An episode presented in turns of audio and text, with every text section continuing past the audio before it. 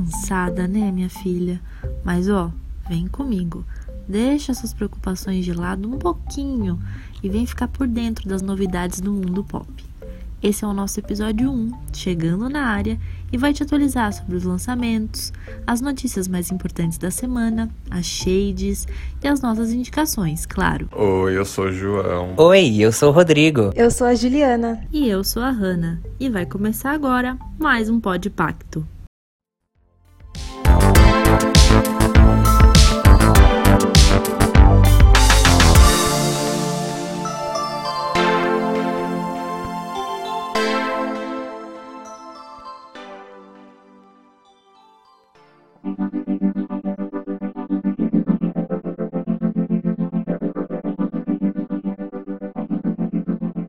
Vamos começar o episódio 1 do Pod Pacto dessa semana. Vamos!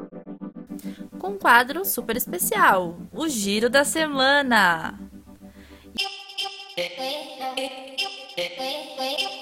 E a primeira notícia do Giro da Semana é que tem boa notícia para quem é fã da Money House. Parece que o pai dela, da cantora, já tá dando algumas definições pro filme biográfico, né, da filha dele, que deve sair daqui mais ou menos dois anos. Parece que ele escolheu, ou pelo menos definiu, como ele quer que seja o perfil da atriz que interprete sua filha. E para quem tinha ouvido boatos de que a pessoa favorita do pai da Amy seria Lady Gaga para interpretar a Amy House, não foi bem por aí. Parece que o pai dela quer realizar a façanha de encontrar uma londrina judia que tenha nascido ali na mesma re região da Amy, né, em Londres, e que ainda pareça com a filha dele. Acho que vai ser uma, uma missão difícil. difícil, hein? E que seja desconhecida também, diferente do que aconteceu na montagem da peça para Broadway, inspirada na vida da Amy House. Bom, vamos ver o que vai acontecer. Eu, particularmente, sou super fã da Amy. É, adoro, sou apaixonada pelo álbum dela, Frank, Eu pelo também. Black to Back. Sei que a Juliana também é. Sei que o Amo João também Frank, amo mais de gosta. Frank do que Back to Black. Ah, eu também. Eu go... É, é, muito verdade, eu cru também, aquele álbum, eu gosto é mais. muito... É, Sim. né? I heard Love is Blind. Eu amo. Fuck me pump. Mas a gente sabe que. a gente sabe que o pai da Amy sempre teve uma relação meio conturbada ali com a filha. Enfim, espero que as escolhas que ele, fe... que ele faça honrem a memória da Amy. Sim, E não seja só mais uma fonte de dinheiro pra família, Exatamente. né? exatamente. Isso. Já com as exigências dele, né, meu Deus. Quanta, quanta coisa pra gravar um filme. Agora, uma notícia que eu acho que não é muita surpresa pra quem tava acompanhando o Big Brother. A Rafa Kalimann foi contratada pela Globo e parece que a emissora tá dando um status pra ela ali de nova Grazi Massafera. Sim, É, Gente, particularmente eu acho. Eu que fiz seis meses de teatro maconheiro. eu acho um absurdo quando emissoras como a Globo é, ignoram uma gama de atores formados que estuda, rala o cu na guia pra conseguir ser ator e pega uma pessoa que não, não tem nenhum tipo de estudo, aprofundamento pra ser atriz. Grazi Massafera. amiga, eu acho que ela já fez curso Foi. de teatro. Ela fez curso de teatro. Então, mas Ela ô, meu fez na amor, quinta você série? Tá vindo com a farinha, enquanto você tá vindo com a farinha, eu tô voltando com o bolo. Deixa, eu- deixa, eu- deixa eu contar. Deixa eu falar meu ponto aqui, querido. Ela tem um ponto. A Grazi Massafera estudou, ela se esforçou, era esse ponto que eu ia trazer. Ela estudou, se esforçou, mas não logo que a Globo fechou o contrato com ela. Logo que a Globo fechou o contrato com ela, não. E enquanto isso, tem muitas pessoas que, primeiro, primeiro de tudo, não são um padrão de beleza, né? Porque na, na Globo só tem atriz magra, grande parte branca do padrão, né? é, lá, que isso é melhor do que se Sim. a pessoa é boa atriz ou má atriz. Vulgo as últimas novelas, O Sétimo Guardião, que foi escolhido pelo número de seguidores das atrizes. E o. Ai, como que era o nome daquela novela chata pra caralho lá com a Bruna Marquezine e com a, O Deus com a salve Marina o Rui rei. Barbosa?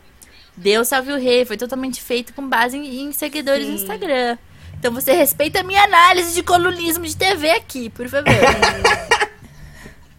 É a mesma Que coisa que... Pode falar, amiga. Não, pode falar você, vai, manda Não, é a mesma coisa que a crítica americana faz com as modelos de Instagram também. Kendall Jenner, Gigi Hadid, É, Bella hoje em Hadid. dia o mundo se resume aos é, números de seguidores, né? É. Sim. Sim. Sim. E além da são Globo, boas e... além da Globo, a Rafa Kalimann fechou contrato com a empresa do Felipe Neto. Ela nem lançou um canal É ainda que tá zerado. Ela tem quase 400 mil seguidores. Vai ser YouTube. E ela já vai estrear no Globoplay antes de, tipo assim, começar realmente as aulas de teatro e tudo mais, né? Ou retomar, whatever. Mas a Globo já contratou até um diretor artístico para, tipo, moldá-la. E eu não sei se eu tô confundindo as bolas, mas é, pelo que eu vi, a Rafa já tá com mais seguidores do que a Manu e do que a Thelminha no Instagram. Sim. Não tinha notado, A última vez não. que eu E, gente, mesmo. Quando... Eu, eu, eu fiz esse comentário, mas assim, eu não tenho nada contra a missionária. Aleluia, arrepiei. que proporcionou muitos momentos de glória no Big Brother Brasil. É apenas uma crítica ao mercado no geral, enfim. Sim, não é contra a beijo no Rafa. Kalimann. Sim. Não tenho É nada a comentar. White Savior. Não sou capaz de. Não sou, sou capaz não sou de capaz de opinar. opinar. Ah, é, tem essa parte ainda do White Savior, mas isso aí daria um episódio Daria um completo de episódio. POC, po- de POC Pacto, eu falei, de POC Pacto. de POC Pacto. Então, o Martin Scorsese ele anunciou que ele tem um curta pronto, feito durante a quarentena, que fala sobre isolamento. É, a gente sabe que também aqui no Brasil a Petra Costa, que fez a Democracia em Vertigem, também está preparando um material sobre a Covid, enquanto ela está acontecendo, todos sabemos disso. E o que mais temos hoje? Que a Sofia terminou com o Scott. É, Sophie Rich terminou com Scott Dick. Não sei se é Dick, eu acho que não, porque... É Dick, é Ah, é Dick Dick Yes, mesmo? que ele é ridículo. Não, é é? Dick, não sei É falar. Jessica. Dice De... Ah, Eu não vai sei, saber. eu não sei. Eu não fui alfabetizada em inglês, eu não sei falar o nome dele. E quem é Pelo menos, você, Já. Pelo menos você nasceu com um cu. Por favor, vamos, não vamos Rebaixa disseminar nível. fake news, que a gente não tem dinheiro pra pagar advogado se a gente for processado. Por favor. Para quem não sabe, existe uma fake news de há muito tempo que rola de que Que a Sasha nasceu sem cu. a Sasha nasceu sem cu. Mas ela já desmentiu Mas- isso no Instagram. Isso, muito bem. Te gostaria de desmentir essa história, ok, Sasha? Vai Muito que alguém obrigada. acreditou, né? Porque é uma coisa que acontece frequentemente. Sim. Sim, inclusive se você quiser mandar umas roupinhas novas da sua coleção, eu aceito, tá? Obrigada, Sasha. Gente, eu não sei. O que eu sei sobre essa história da Sofia Rich e do Scott? Que o Scott é um escroto. Que ele era muito mais velho que ela e ela começou a namorar com ele com 17 anos. E aqui a gente não acredita em relacionamentos intergeracionais. Porque é opressão, sim, tá bom? Porque eu sou feminista! Segura minha carteirinha! Tá bom? E graças a Deus foi livramento na vida dessa menina, dela terminar com esse homem. Amém, Ó, Senhor. Eu li Glória a aqui Deus, aleluia. que a diferença de idades é de 16 anos, viu, gente? É, é muito grande, real. E pra quem não sabe, a Sophia Rich é filha do cantor Lionel Rich e o Scott é o ex-marido da Kourtney Kardashian. Hum, Muito que bem. é, Muito que. Muito Você que não bem. poderia dormir sem saber dessa, tá? é. A Kourtney Kardashian foi responsável por, é, Nada. por, por tingir a parede com a base da, Daqui, da Kim Kardashian após um grande tabefe na cara dela ao vivaço no Keep, Keeping Up with the Kardashians, quem procurem essa briga, é maravilhosa. Ai. Amo. Você só, você só ouve os barulhos dos tapas. Stop, can't stop. Ai, tem uma notícia super legal também crazy? compartilharmos. É, a Globo Não, conta. anunciou o retorno da gravação das novelas, né, que estão paradas há um tempo. Talvez agora em agosto eles voltem. E eu assisto Amor de Mãe e eu sinto falta da novela, porque eu não gosto de fina estampa. Beijos. Mas, Nossa, gente, pode isso? Voltar às gravações?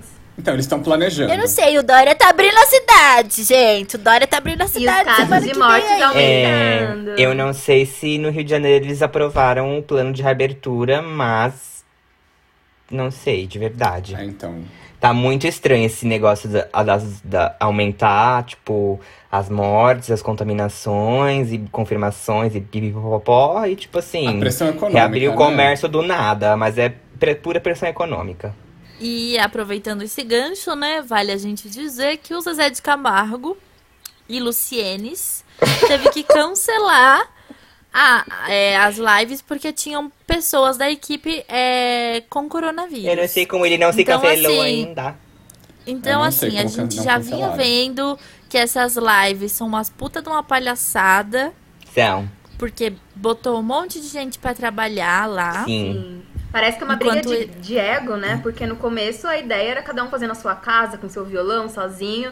E aí, de repente, começou a surgir várias superproduções. Exatamente, exatamente. banda. Garçom. Bizarro. E aí, quando foi, Garçom. quando foi aquela live mundial, todo mundo criticou porque não era, uma super- não era uma superprodução. Principalmente o público brasileiro acostumado com o sertanejo. Me poupem. Né? Mas devo admitir. Mas aí é que tá, né? De que, que adianta você fazer uma live é, dentro da sua casa, é, pedindo para as pessoas ficarem em casa, sendo que você tá expondo Sim. um monte de trabalhador que tá tendo que ir ali trabalhar porque tem família para sustentar, expondo essas pessoas à doença. Gente, eu, eu, eu particularmente acho isso muito bizarro. Bem eu acho isso muito, muito antiético. Tipo assim, como que essa pessoa deita a cabeça dela de noite no travesseiro e dorme? Como que essas marcas fazem isso? E como que a gente não tá falando coisas sobre isso? Sobre essas marcas? Exatamente. Boico- Boicotando essas marcas, sabe? Exatamente. Isso é um absurdo, meu. Não, é um absurdo. Sem falar assim que o Zé de Camargo, né, com toda essa, essa crise política que vivemos no país, simplesmente virou e falou qual pai não defenderia seus filhos a favor do Bolsonaro, né? O que mais podemos pensar sobre o Zé de Camargo?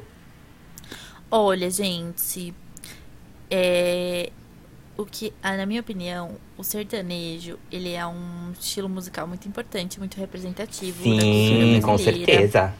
Gosto sim, canto, canto no karaokê, mas existem alguns, muitos cantores que são só o chorume do... O chorume do chorume. E agora uma notícia bem de, de, de mexeriqueira do bairro. Que vocês vão ter que me ajudar a pronunciar este Sim. nome. Sasha Peters. Pe- Peters. Do, do Pretty Little, Pretty Little Little Liars. É- Está- Sasha Peters do Pretty Pretty. Little Liars.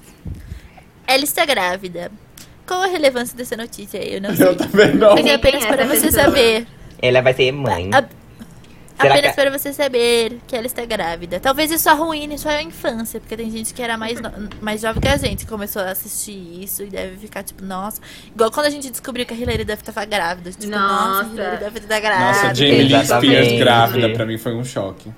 A Britney Quem? Spears A grávida. É, é A verdade Jamie, também. A Jamie Lee, é. 16 Zoe anos. 101 parou por causa da gravidez, né? Gente! Sim, é verdade, é verdade. Ah, mas agora surgiu uma questão na minha cabeça. Quem ali da geração Disney da nossa época, dos 2007 até 2012, será que vai ficar grávida primeiro? Selena, Demi ou Miley Cyrus? não sei, a Miley tá ocupada com a plantação de maconha na Califórnia. Porque ela vai abrir uma rede de café Ah, eu acho que ninguém maravilhosa, vai engravidar Talvez a Sim. Demi, que, que Nossa, tá mas esse, esse, esse pensamento que eu fiz foi completamente machista, né? Ridículo.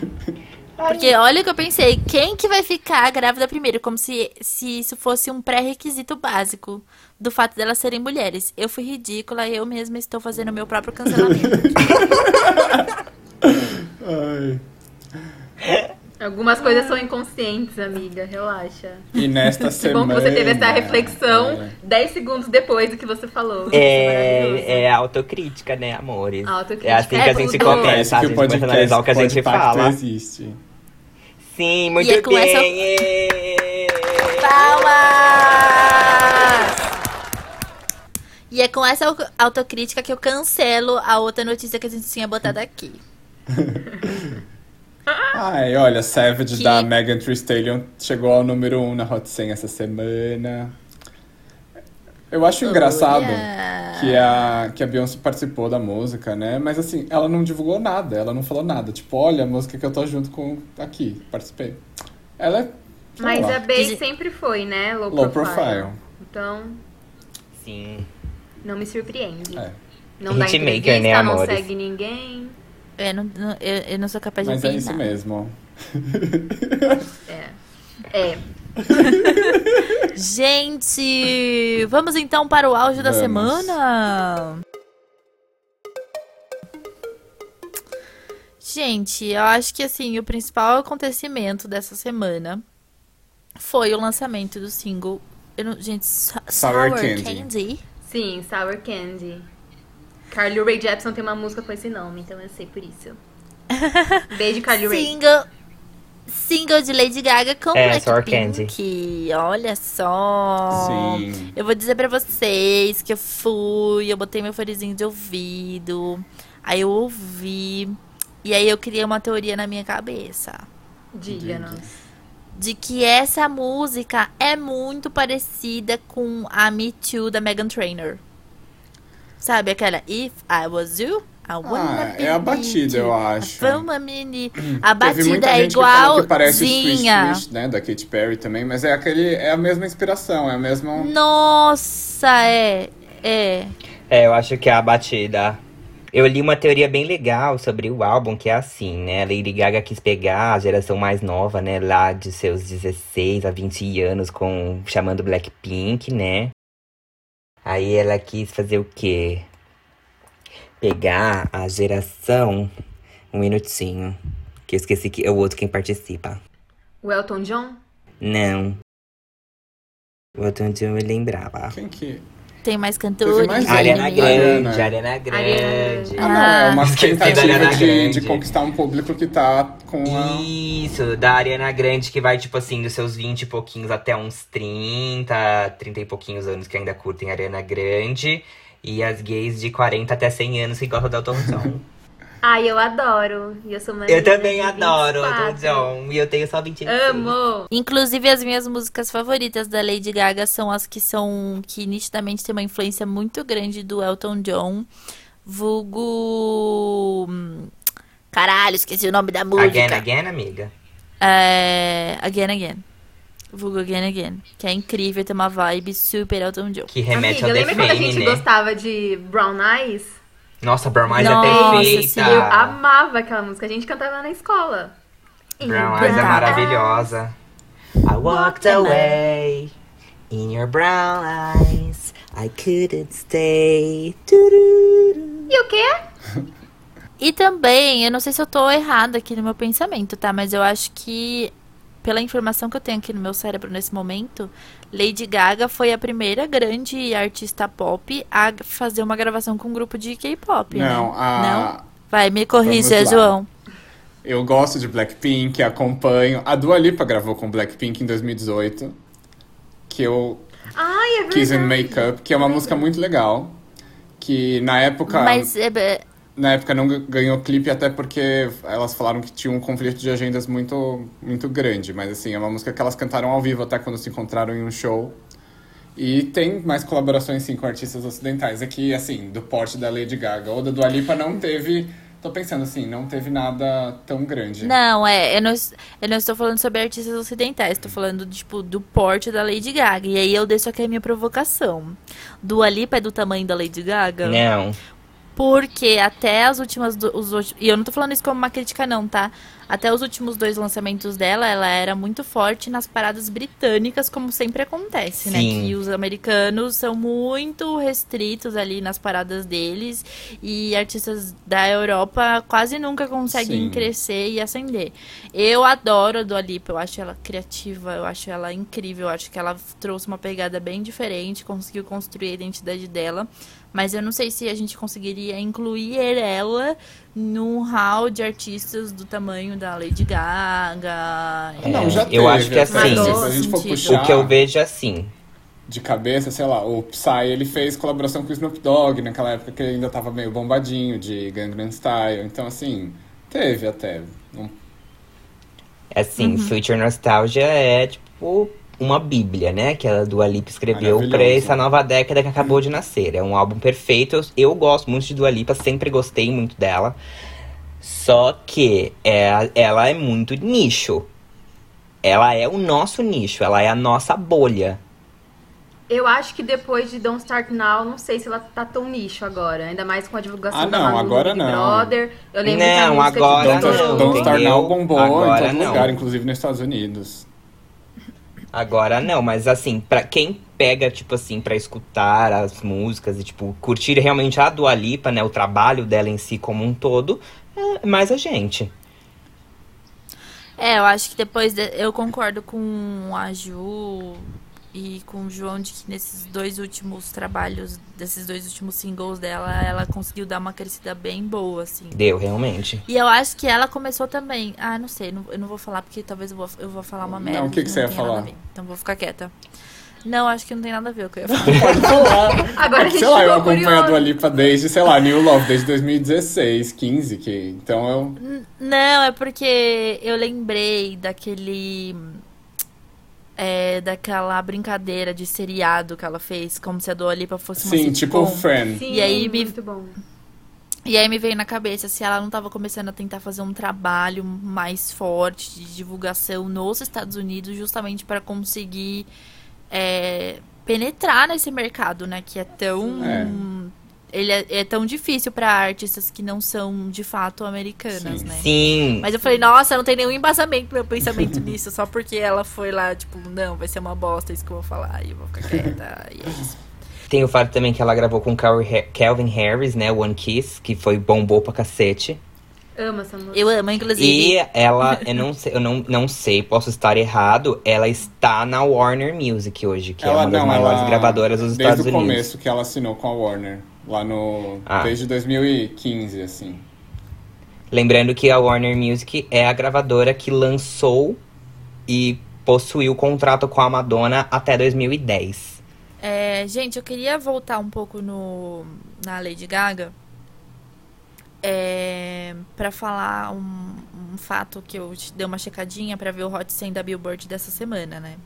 Uhum. E aí eu vi que nem Stupid Love e nem Rain, Rain On Me estão no Hot 100 da Billboard, que é um, um chart super importante É, a pra principal você ver. parada do- Acho que é um dos, Unidos, é, né? É o é um mais dos principais. sim. Porque, pra quem não conhece, é, o Hot 100 da Billboard, ele é mensurado pelo a audiência, impres- impressão e número de vezes que é tocado nas rádios. E hoje em dia streaming, Acho que é venda, americana é só a rádio só, né? americana. É, É, só Estados só as americanas. Mas só a rádio americana já é 300 milhões de pessoas Sim. que moram lá nos Estados Unidos, né, meu amor?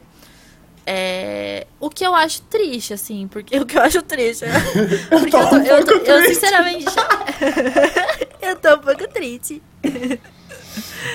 Porque eu, sinceramente, tô gostando bastante desse trabalho da Lady Gaga, pelo menos em comparação aos, aos últimos lan- aos lançamentos passados dela, né? Por mais que tivesse, tivesse tido, nossa, tivessem tido, tido algumas coisas legais, eu acho que a- esse é um trabalho bem consistente, que ela realmente volta às origens do pop dela, né? Não tô falando que vai ser um Sim. marco na história do pop, esse álbum, nem nada disso. Mas eu tô achando que tá legal, tá consistente e tudo mais. É, eu acho vocês que ela têm as voltou. músicas favoritas de vocês? Eu tenho. Vocês tentam. Sim. Diga.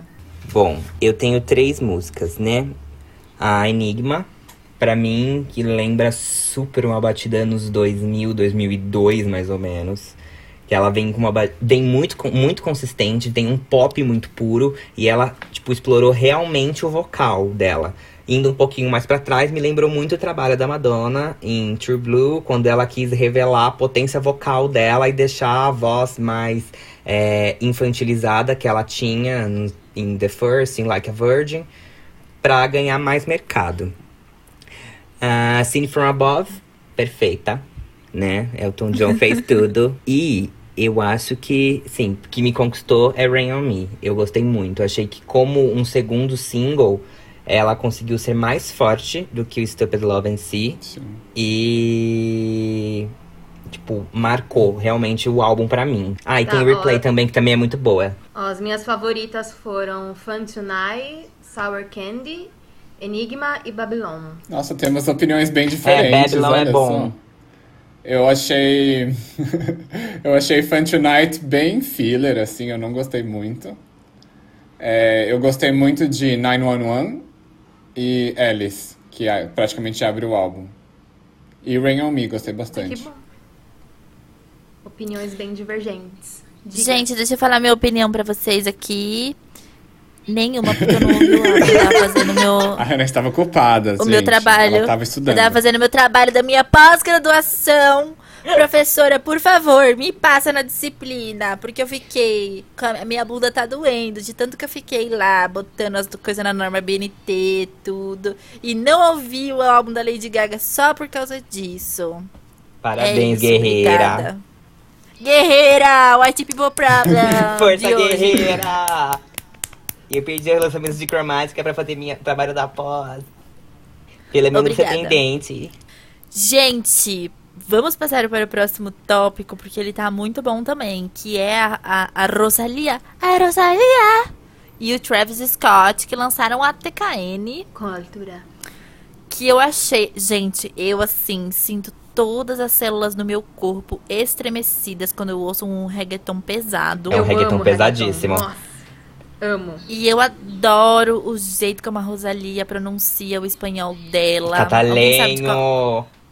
Ela é da Ela é da Catalunha? Catalunha. É. Ele é Temos- catalenha. Nossa, maravilhoso. Ai, olha, até fiquei aqui emocionada sem voz. E eu achei incrível que o Travis Scott can- cantou em Sim. espanhol. Espanhol, sim. Um espanhol muito maravilhoso, muito mais esforçado do que o do Justin Nossa, Bieber ridículo, cantando é. Despacito, que foi uma bosta, que ele nem se esforçou pra cantar aquilo lá. Sim, quando foi, e quando foi fazer ao vivo, não sabia a letra. E cantou Despacito, não sei o que lá, Doritos. É, ridículo. Never forget. E achei incrível também, porque tem um trecho da letra da música que a Rosalia fala que ela tem uma bunda brazuca, um corpo brazuca. Sim. Ou seja, Uh! Coitada, amada! A realidade brasileira não é essa, isso é mentira, brincadeira. Talvez seja verdade, não sei. Você beça pela sua própria bunda. Posso trazer uma discussão sobre a. Rosalia? Aqui? Ai, não posso. Pode, pode, João, vai Tá, lá. Então, qual, eu gosto muito da Rosalia, mas qual a opinião de vocês sobre ela ter ganhado o Grammy Latino e ela estar usando ritmos Ai! latinos, sendo que ela é uma cantora espanhola europeia? Que é uma. Eu tava lavando a, tava lavando a louça hoje pensando nisso, você acredita, menino? Porque eu já vi pessoas levantando essa Sim. discussão. E quando eu tava vendo a letra da música, ela usa muito mami. E mami é uma, é uma expressão, mami, papi, é uma expressão latino-americana. Os espanhóis não Sim. falam isso lá. Sim. Ou pelo menos foi isso que a minha professora Andréia Martins de espanhol me ensinou Mas por oito é. meses. É, o que eu Espanha e aprendi ensinava- também no espanhol da Espanha é papai e mamá. Tem muita discussão sobre Então, é isso um- mesmo. É uma apropriação. É, eu, é que assim, eu não sou especialista, gente. Nenhum então de nós aqui. É. Como, Eu não posso como, opinar. como, como que eu vou dizer pra vocês que, tipo assim. Porque assim, a Espanha, Portugal e a Itália são países latinos. Ah, e aí a gente tem a Latinoamérica, né? Aqui. Sim. Mas aí eu entrei to- totalmente num pensamento de que, cara, será que um espanhol, quando ele vai lá para os Estados Unidos, ele sofre a mesma carga de opressão do que um latino-americano? Não, porque ele é europeu. Ele só, ele só é latino por causa da língua, não por causa do, do local que ele nasceu. É. E aí toda a construção do TKN é dentro de uma é dentro da periferia estadunidense. É, se eu não entendi errado, gente, no- na, minha, na minha concepção, me corrijam se eu estiver errado, você aí, ouvinte, pode me mandar uma mensagem, falar, ei, Hanna, vai tomar no seu cu, você errou. Mas se eu não entendi errado, ela fala ali sobre como ela sendo a esposa de um homem do tráfico, se eu não estou errada, no- na minha concepção, mais ou menos. E pelo que eu vi também na, no, no imagético. E isso, tipo assim, eu, eu não, nunca tive é, conhecimento de que espanhóis vão para os Estados Unidos para viver na periferia, mas pelo contrário, eu vejo muitos latino-americanos que vão para os Estados Unidos para viver na periferia. Sim. Então fica aí esse, esse Essa reflexão. essa questão aí. Fica essa reflexão aí, Luciana. Fica essa Eu tô reflexão. tentando imitar o personagem da Tata Werneck, não tá dando certo. Não, é Falem, gente, obrigada. Falei muito. Minha, até eu tô com dor na voz já. É, eu acho que a Rosalia ela expandiu bastante o mercado depois do Maluma e depois do J Balvin, né? Tipo, que são grandes nomes que têm o reggaeton na veia São por serem colombianos, colombianos, né? Os dois. E o reggaeton é um ritmo muito típico da Colômbia. Porto Já Rico começamos por também. aí. Sim, Porto Rico, eles têm isso muito enraizado, né? Muito forte. É, não sei dizer quanto à apropriação cultural, porque uma, a Rosalia, ela realmente ela tem a língua latina como uma coisa É, nativa. mas, gente, assim, se for pensar, imagina um português vindo aqui, começando a cantar funk, fazendo sucesso no mundo cantando funk. Isso não seria estranho? Seria. Seria. Seria. Eu fico Eu- é, É, pensando mas se, assim, se não tem uma. É porque assim, eu acho que o Grammy Latino ele foi muito literal, do tipo assim, Grammy Latino, então vamos chamar todas as pessoas Sim. de países latinos. Mas eu fico também pensando se o termo latino, ele também não tem. não carrega dentro de si um peso social e cultural. Sim. Não, eu lembro, Com que, certeza. por Ah, exemplo, a Nelly Furtado já ganhou um Grammy Latino com o Mi Plan, que é um álbum dela em espanhol, e ela é tipo canadense, Ai, eu sabe? adoro eu adoro esse esse álbum álbum. também, mas é um... Ela não é latina, latina. Mas é um ponto. Sim. É um ponto muito importante. Vamos chamar, vamos fazer uma entrevista, vamos fazer um episódio especial, vamos chamar uma, uma pesquisadora pra gente julgar o Grêmio Latino, não sei, fica aí uma ideia de apuração jornalística e trabalho. a Xuxa ganhou o. Grammy Latino com XSBB 2 e 3. Sandy Júnior ganhou o Grammy Latino com o último álbum, que flopou. E ganharam um, O- um Grammy. Ah, não é o inglês, não. né? Não, é o último álbum de Não, o 2016. Qual que é Ah, o nome não, dele? não é o internacional. É Sandy Júnior aqui, o nome daquele álbum mesmo, não tem É, nome. Ele é todo em português e tudo mais. E flopou super aqui, só que ganhou Grammy. É, gente, never forget que a gente é latino, né? Tipo, pro, pros Somos latino-americanos, Eu gente. vou, vou responder pesquisa lá, eu não posso colocar que eu sou branca, eu tenho que colocar que eu sou latina, né? Eu Sim. coloco o quê? Que eu sou amarela ou Não sou que latina? seja um problema ser latina, né? Mas é que, tipo, eu sou branca, né? Eu tenho um monte de privilégio aqui no meu país porque eu sou branca e eu vou colocar lá que eu sou latina. Enfim, outros, outras terminologias e etc. Ai. Gente, lembrei agora que se Ah, não enganada, o NX0 ganhou um Grammy Latino. Ou foi indicado. Algo assim. É que tem os prêmios para álbuns em língua portuguesa, né? Então, não sei. lá. Mas não sei se foi nessa categoria. Gente, vamos falar um pouquinho sobre música brasileira agora? Ah, a gente já está falando, né? Na verdade, ai que louca. Não, mas é porque o ponto de partida não foi, né? Música brasileira. A Isa, ela lançou uma música em inglês com. o- Inglês com português. Eu não sei. Major. Ma- Major. Major. Essa música ela lançou, ela estreou no dia 22, no dia que a gente gravou o nosso último episódio, por isso que a gente acabou não falando. Uhum. Eu adoro a Isa, eu acho ela incrível, eu acho ela super talentosa. Eu amo as músicas dela. Dona de Mim, pra mim, É um assim, hino. clipe, Aleluia, É um arrepiei. hino. Arrepiei. Feita toda essa introdução, eu não gostei muito de Let Me Be The One. É uma musiquinha com uma pegadinha de ska e tal, só que eu não achei que é forte, eu achei que foi um pouco de uma receita meio É, é uma pronta, música pra assim. Eu achei Campanha, muito eu achei, que a assim. gente já conhece. Sim, É eu, eu tenho super essa visão que, tipo, veio essa coisa meio pronta mesmo, essa coisa batida de indústria, mas o que eu, o que eu fiquei muito feliz é que, assim, a Isa mais uma vez cantou um em português, sabe? Eu gosto muito Sim. disso. É ela, tipo assim, ela que representa muito, né, a, a- uma parte da sociedade que, a, que a, a maioria das pessoas esquecem, né? Que é a maioria. E, tipo assim, levando essa, representa- essa represa- representatividade para fora de nosso país. Com a nossa língua, entendeu? Então eu acho E isso muito importante. Sim. E lembrando que a Isa fez a Ciara cantar em português. Sim. É verdade, é verdade. Em Evapora, Ciara. com participação do, do Major Lazer. Uma música que é da, da Isa, com participação do, do Major Lazer e da Ciara, cantando em português. Então, parabéns, Isa. Perfeitas naquele Sim. clipe. Não é uma música, mas aquele clipe Parabéns é muito por bonito. tudo! Ela tá, ela tá por- É, quebrando mesmo. várias barreiras de, em, tipo, dentro da música. Isso é muito legal, muito legal. Isa, ícone, e sempre será exaltada neste canal. Perfeita. Uma salva de palmas para a Isa!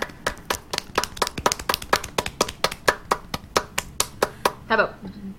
Do, do, do- das marmitas requentadas no micro-ondas, é, né? O The Weeknd lançou um remix de In Your Eyes com a Doja Cat cancelada. Ela foi descancelada. Muito cancelada mesmo Ela no foi final das descancelada no final. Ai, Ela me foi contem! Me contem Mas porque ela também fez um story pedindo desculpa, mas, gente, eu achei muito, tipo, parece coisa de assessoria, sabe? Ai, posta aí. Não, então, uma que questão dá. que tava pegando muito. Lembrando que a Doja Cat, ela foi a pessoa que mais tempo demorou para ser cancelada na internet. Quatro dias.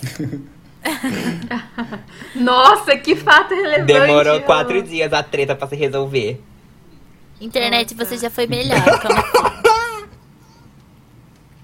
Conta pra gente, João, o que, que aconteceu? O que você ia falar. Então, desculpa. uma coisa que tava pegando não muito é sei. que estavam puxando músicas antigas dela, que ela estava usando termos pejorativos nos títulos e usava nas músicas. O que ela falou sobre isso? Ela falou que aquilo era uma forma dela de combater os termos pejorativos. E ela falou que ela já participou Tá. assim em fóruns desde adolescente e essas chat rooms e que ela ah, ela nunca falou nada demais e nunca falou aquilo. E foi basicamente isso, descancelaram rapidinho e ela tá aí. Porque falaram que ela tinha falado mal da. Tinha falado. Não mal, ela tinha falado coisas racistas da Beyoncé, certo? Ah, não, aquilo, aquilo é errado. Aquilo foi um, um termo que É aqui mentira. no Brasil, não, não é mentira. Ela usou um termo, ela falou Beyoncé no vídeo, mas Beyoncé lá Ah. fora, até está no, no Urban Dictionary, que é um termo que parece que era usado lá. Beyoncé seria uma pessoa que está tentando se cantar igual a Beyoncé, assim, se fazer, e não monkey, monkey que é macaco. Ela usou Beyoncé, que era um termo pra falar tipo, ai, eu, não, eu estou fazendo tipo Beyoncé, estou fazendo tipo a Beyoncé, era uma coisa nesse sentido. Hum, Isso interpretaram errado aqui no Brasil, porque a gente não conhecia esse termo. Olha só que diferença, hein? O que aqui no Brasil é um termo que seria um termo racista, né? Lá fora tem um significado completamente diferente. Caramba. É, não tem nem o M na Isso, por palavra. isso que. Por isso que o trabalho do jornalista é fazer o quê? É apurar, não é fazer igual Apurar. aquele repórter da Folha que fez aquela entrevista de bosta com a Liza, ridícula. Nossa, ridícula essa entrevista. Que vergonha alheia, hein, por ele. Meu rosto Foi. queimava. E ela só pá, pá, amei. Amei. Gente, mas ainda bem que ela deu um, um, um chega pra lá nele. Mas falando sobre a música, né? Eu gostei muito da participação dela. Eu acho que ela agregou bastante na música do The Weeknd. Eu adoro a forma como ela canta. Eu acho que. É só isso que eu tenho pra dizer, gente. Que a música já foi Sim. lançada por ele e é só um remix. Mas eu geralmente não gosto de remix, porque eu acho que, tipo, nossa, nunca. Os remixes Nunca são, muito preguiçosos hoje em dia. Só colocam Só- umas batidas eletrônicas e colocam um Spotify remix do lado. É, geralmente é isso mesmo. Muito que bem. Mas é difícil lançarem música remix hoje em dia, né? Parando pra pensar assim. É. Depende. Ah, é mais os feat, né? Você tem a música normal, aí vai lá e lança um Isso. feat, aí a pessoa fica fazendo É, é umas rimas verdade, lá. é verdade. Yeah, A yeah, Katy Perry yeah. lançou o, o remix de Daisies, que tem uma batida eletrônica. Então, assim, ainda tá aí. Ainda acontece esse tipo de remix, que eles só mudam a batida. É. Mas assim. Mas antigamente eu lembro que tinha muito, muitos álbuns, né? Só de remix. Sim, e eram assim, as Sim. músicas eram decupadas e reestruturadas inteiras. Sim. E aí era realmente, parecia outra música até. Era tão bom que, tipo, Exato, exato, exato. A Britney tem um álbum desses, que é o Be in the Mix, acho que de 2005, se eu não me engano. Que é um álbum inteiro só de remix. Eu, eu não gosto. E tem o mas- 2 também, que é de não sei quando. Ah, é, tem o Ó, volume se- 2, verdade.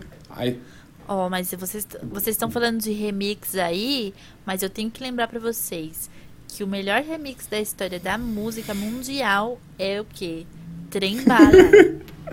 Nas baladas brasileiras. ai, socorro. Tuts, tut, tut. Não é só Ah, é o você, remix do. Como vocês É sobre escreveram? saber que de algum lugar alguém ela por ti. Ah, um remix aqui que, se- que Gente, também não para. Vocês esqueceram é o da também oração, do né? remix de. O da oração. Oi? O da oração, aquela da banda mais bonita da cidade que o remix hoje em dia só toca. Muito balada toque hétero. Tututs, tutututs, tutututs, tutu. Uh! Vai, Juliana, do que, que a gente esqueceu? Lembrei de dois muito bons. É, da Vanessa da Mata, que toca em toda balada. Hétero top. ai, ai, ai, ai, começa tudo, tudo. Cancelada, cancelada, porque ela foi pro brasileiro Cancelada. pegar os 600 reais do auxílio de emergência e guardar 30%, que É não ia estar nessa verdade, situação. é verdade. Gente, a a pessoa Nath mora em Finanças outro corrigiu planeta. ela, detonou ela no Twitter. Obrigada, Nath Finanças. Obrigada, Nath Finanças. E a gente nesse canal também. Opa! A gente nesse canal, é um canal no YouTube. A gente também nesse podcast enaltece Nath Finanças. Um, um beijo e um abraço pra Nath Finanças. É isso aí. Fala, Juliana. Ai, gente, é, todos ouviram aqui. Gente, também tem o remix de O Sol. O Sol. Tum, Ai, tum. socorro. Bebe e me elimina. Me elimina. Maiores remixes da música Mas o brasileira. meu remix favorito é Till the World's End da Britney, que tem a galinha no meio. Que Que faz... tem Kesha. é um remix que tem Kesha e Nicki Minaj. E a galinha. Sim. A Kesha que escreveu essa música, sabia? Sim. Sabe que eu lembro dessa música quando eu era comentadora de comunidades do Orkut? É, quando ia sa- quando antes de sair essa música falaram, ai, a Kesha vai escrever a, a próxima música da Britney. E eu lembro que eu comentei no, no fórum, nossa, vai ser uma bosta.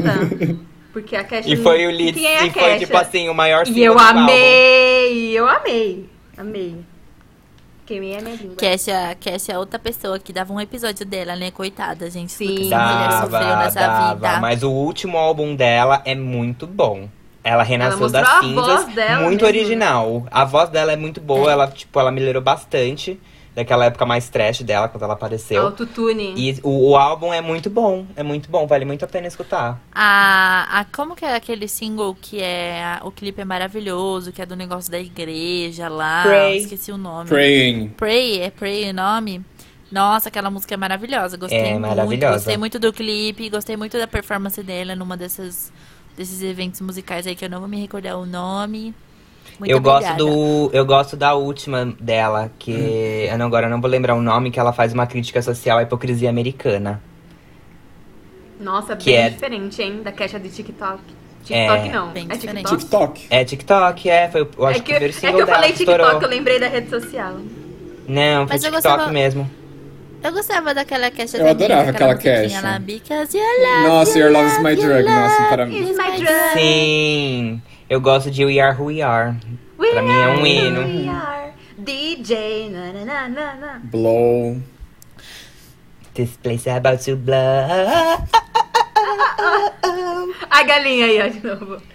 Ô, gente, mas será, mas será que se a gente não cantar as músicas, o povo lá do, dos direitos autoral não vem falar bosta pra O gente? Spotify vai tirar do Não, ar. Porque a gente não tá usando a original. a Mas gente não tá pode fazer cover. Cover. ver- É, covers pode. Não pode. Não, Não, pode, pode, não, fazer você cover, tem que gente. pagar. Não pode É, também? não pode. Não, é direito autoral. Pode, também que podia. Eu acho que Tá só bom. pode paródia. Então, quando vocês forem cantar a música, muda a letra. Tá Obrigada. bom. Tá. Faz assim, então, ó. Então,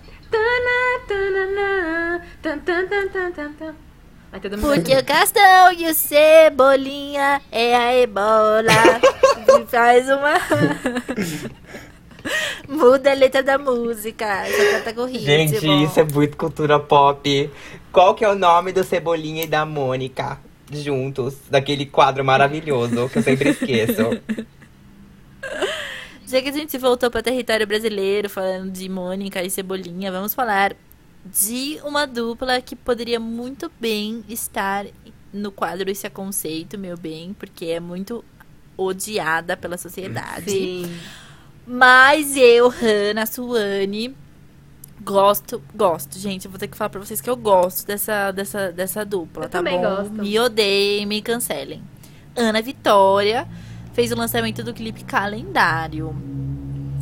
Muito que é, eu, sinceramente, não pesquisei se essa música tá no último álbum delas. Eu acho que tá no último álbum. nesse nível. Tá no último Tá no álbum. último álbum? Tá. E eu tava numa super expectativa, porque é, elas lançaram um teaser maravilhoso no Instagram, falando um filme das irmãs Friedman. E aí eu fui ver. As irmãs Friedman são, tipo, Acho que elas não chegam a ser cineastas, elas são.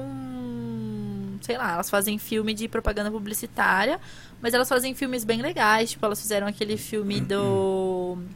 do WhatsApp, muito legal, com a música What a Difference a Day, What a Difference a Day Made, é isso? Que é mó bonitinha, que tem. que é a mãe é, e a filha fazendo vídeo chamada nessa quarentena. Assist, assist, a, oh, oh, achei super legal. Mas.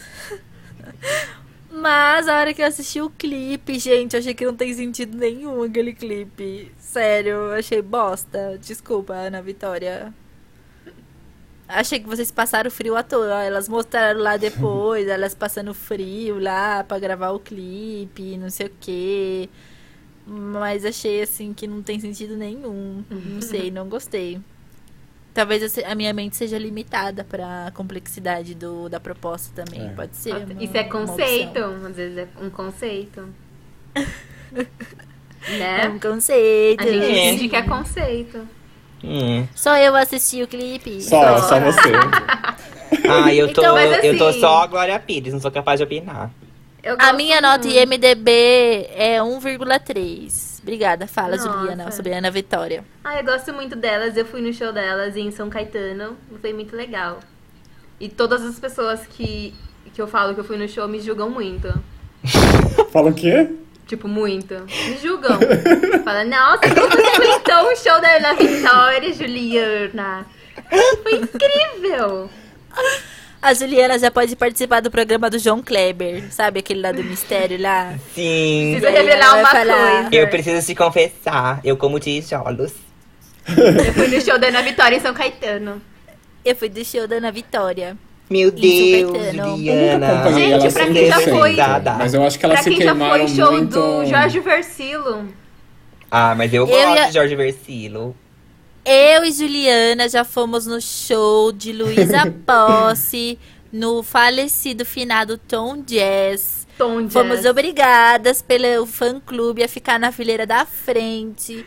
A, a amada de Jesus bota o microfone na minha boca pra cantar a música. E a Eu gente não sabia cantar a música. E ela cantava olhando pra minha cara e eu, tipo, mas eu não sei essa música, por favor, pare de olhar pra mim. Mas ela Mas- fez um cover de Oops, I Did It Again. Ponto pra ela. E, e, ah, graças a esse episódio, a gente teve a honra de sair no falecido Ego, tá? Então, se você entrar nos arquivos do Ego, É verdade. tem uma foto. tem eu e Juliana saímos no Ego, com licença. Nossa, é verdade. Eu já fui em dois shows dela. Hoje em dia não curto muito, não, mas. Bom, gente, e a última notícia é um vazamento de uma gravação da Rihanna fazendo uma versão de Same Old Love da Selena Gomez, ou Selena Gomez, se você quer a pronúncia em inglês. O que pra mim, Celina. que pra mim fez muito sentido, porque as duas têm um desgraçado de um, um cranco na vida delas. A Rihanna tem o Chris Brown e a, a Selena Gomez Cranco, eu amei o, o Bibo. o Justin Bieber e as duas sofreram por causa desse amor. Rihanna fez Love on the Brain, que é uma música, não só, né, mas também, que é uma música maravilhosa, que eu adoro gritar Amo, pela casa. Nossa, Love on the Brain é perfeita. Perfeita, mas ela achou que ela deveria sofrer um pouco mais, ralar um cu um pouco mais por conta desse, desse, desse baixo, de cantar o Same Old Love. Eu nem sei se ela cantou por causa disso. Não, foi a Charlie XX que escreveu e deve ter mandado pra todo mundo. Ó, tem essa demo aqui, quem quer gravar? E aí eu acho que Selena e Rihanna, por se identificarem com a letra, gravaram. As duas gravaram, Só que exatamente. eu gostei muito da gravação da Rihanna, mas assim, não combina com o anti. Anti, sei lá. Né? NT. Anti, não sei. Anti, sei lá. É, gente, eu prefiro a versão da Selena. Me julguem. Ai, pra mim, é, em pra mim. a letra, a, a, a- o timbre vocal da Selena casou completamente com a letra, com, com a batida no- e tudo mais. E Revival é um álbum que precisa ser exaltado todos os dias da nossa vida, porque ele é Revival um cristal icônico! Gente, as melhores músicas. Nino! O que, é a intro de Love é Revival? perfeita. Nossa, ai, só a intro já destrói a carreira inteira da Selena Gomez. Obrigada. Reci- recita aí pra gente a intro, que eu sei que você sabe. I'm diving in the future, but I'm blinded by the sun. We were born in every moment, so who knows what I'll become. Tu, tu. Nossa,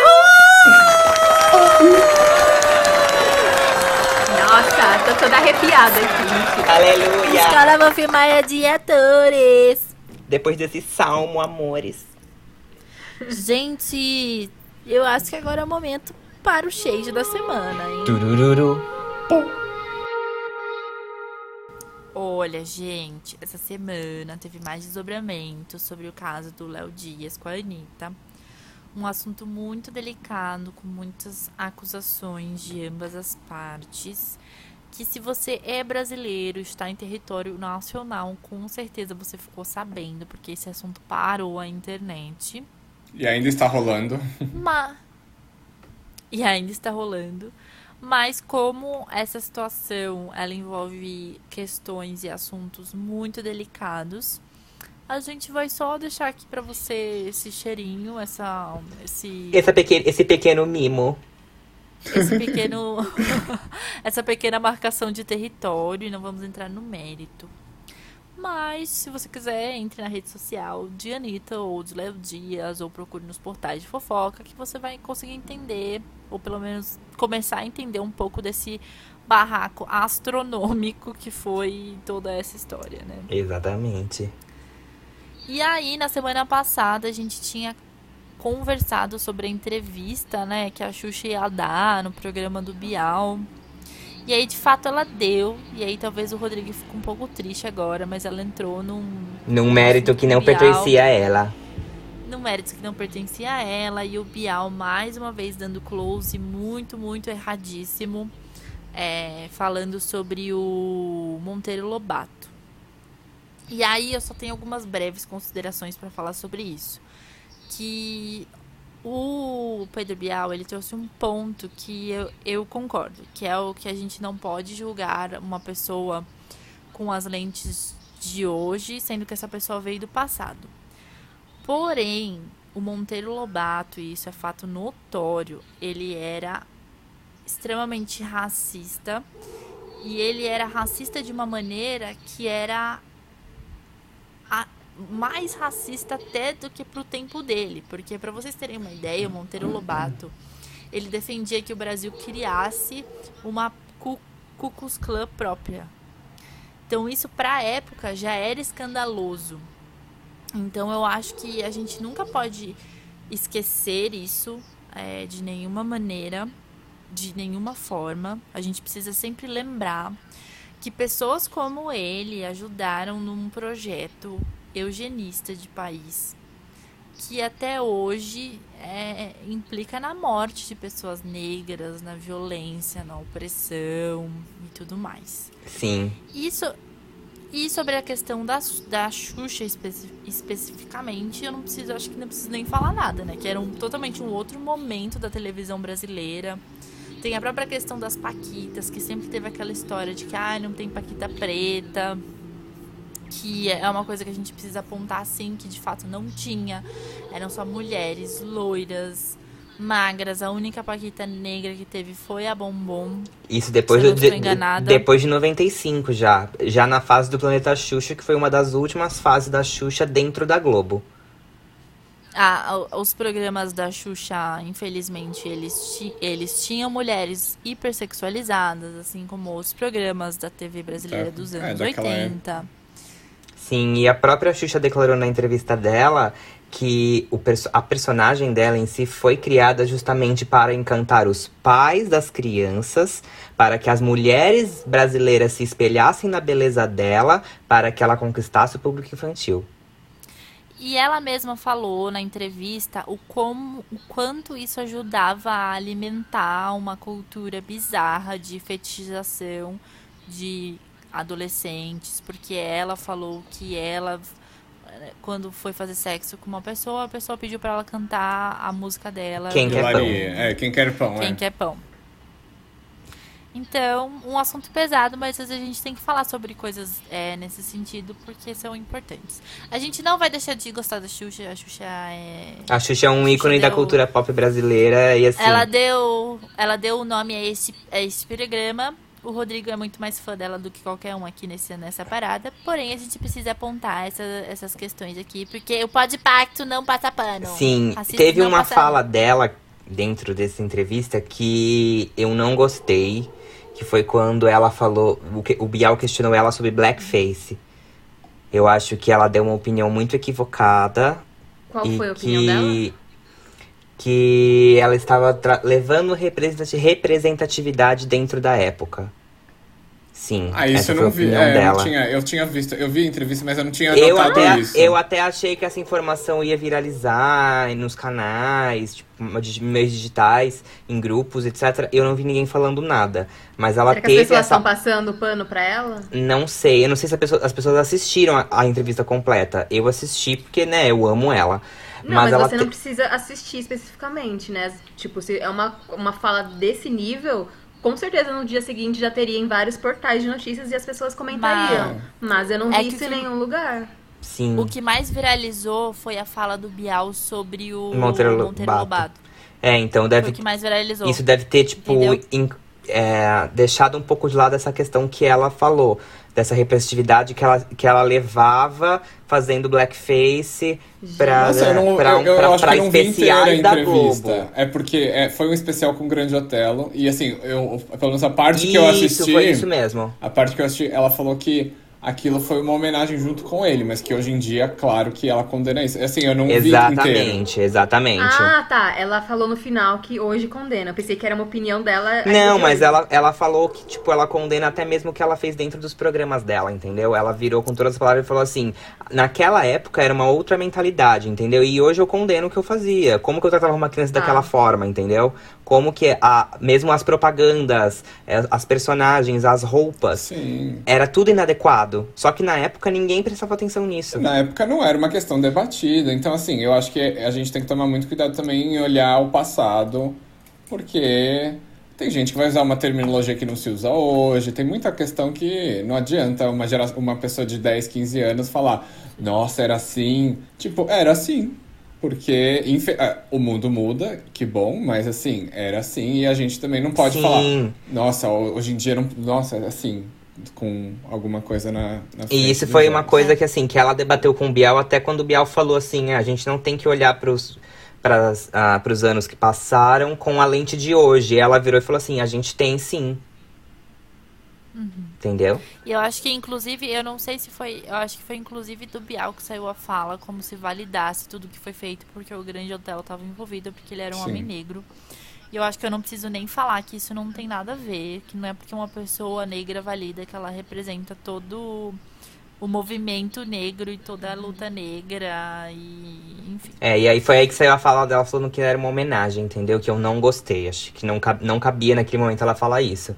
Mas depois ela falou que hoje ela sabe o, o que é e que não faria. Mas naquele momento eu julguei sim. Desculpa, Xuxa, eu te amo. ah, Gente, e, vamos- sem, e sem falar uma coisa assim que eu estou achando muito estranho, tá? Hoje a Xuxa entrou numa live com a revista Marie Claire, que é também do Grupo Globo. A Globo não dá visibilidade pra Xuxa há mais de cinco anos. Só que o contrato com a Record vence em dezembro. Então, criando uma teoria da conspiração, será que Xuxa está namorando a Globo de novo? Será que é um comeback? Eu Será que é um Mas o que que comeback ela vai da fazer Xuxa- da- também se ela voltar? Eu fico pensando. Talvez ela, é, eles. Tá assim, na minha cabeça, tá? Talvez eles coloquem a Xuxa num lugar mais zona de conforto, tipo um Faustão, sabe? Um programa de variedades. É, um Tipo, programão bem de Fátima, Com variedades. um quadro dentro do Faustão, talvez? Sei lá. Não, um programa Não, mesmo, acho que tipo, um meio, programa. meio que, tipo assim, Ele- moldado a lá Faustão, a lá Fátima Bernardes, com entretenimento, lembrando um pouco que a Xuxa foi, tipo, dentro do Planeta Xuxa, que dava muita audiência, que tinha quadros como o quadro Olha. Intimidade, que era super polêmica, etc, etc, etc, entendeu? Não sei, estou criando essa teoria É da minha encaixo, cabeça, tá? Porque eu estou achando muito um estranho a vários veículos da Globo darem toda essa essa, essa visibilidade pra Xuxa. Visibilidade. Eles têm o horário do sábado, né? Que inclusive já É foi verdade, ocupado é. por um programa da Xuxa, é, antes dela ir pra Record. Que agora tem o programa que, que a Isa tá comandando, né? Nesse período. Sim. Mas enfim, depois do fim do Estrelas, é, depois do Só Toca Top que não, não engatou.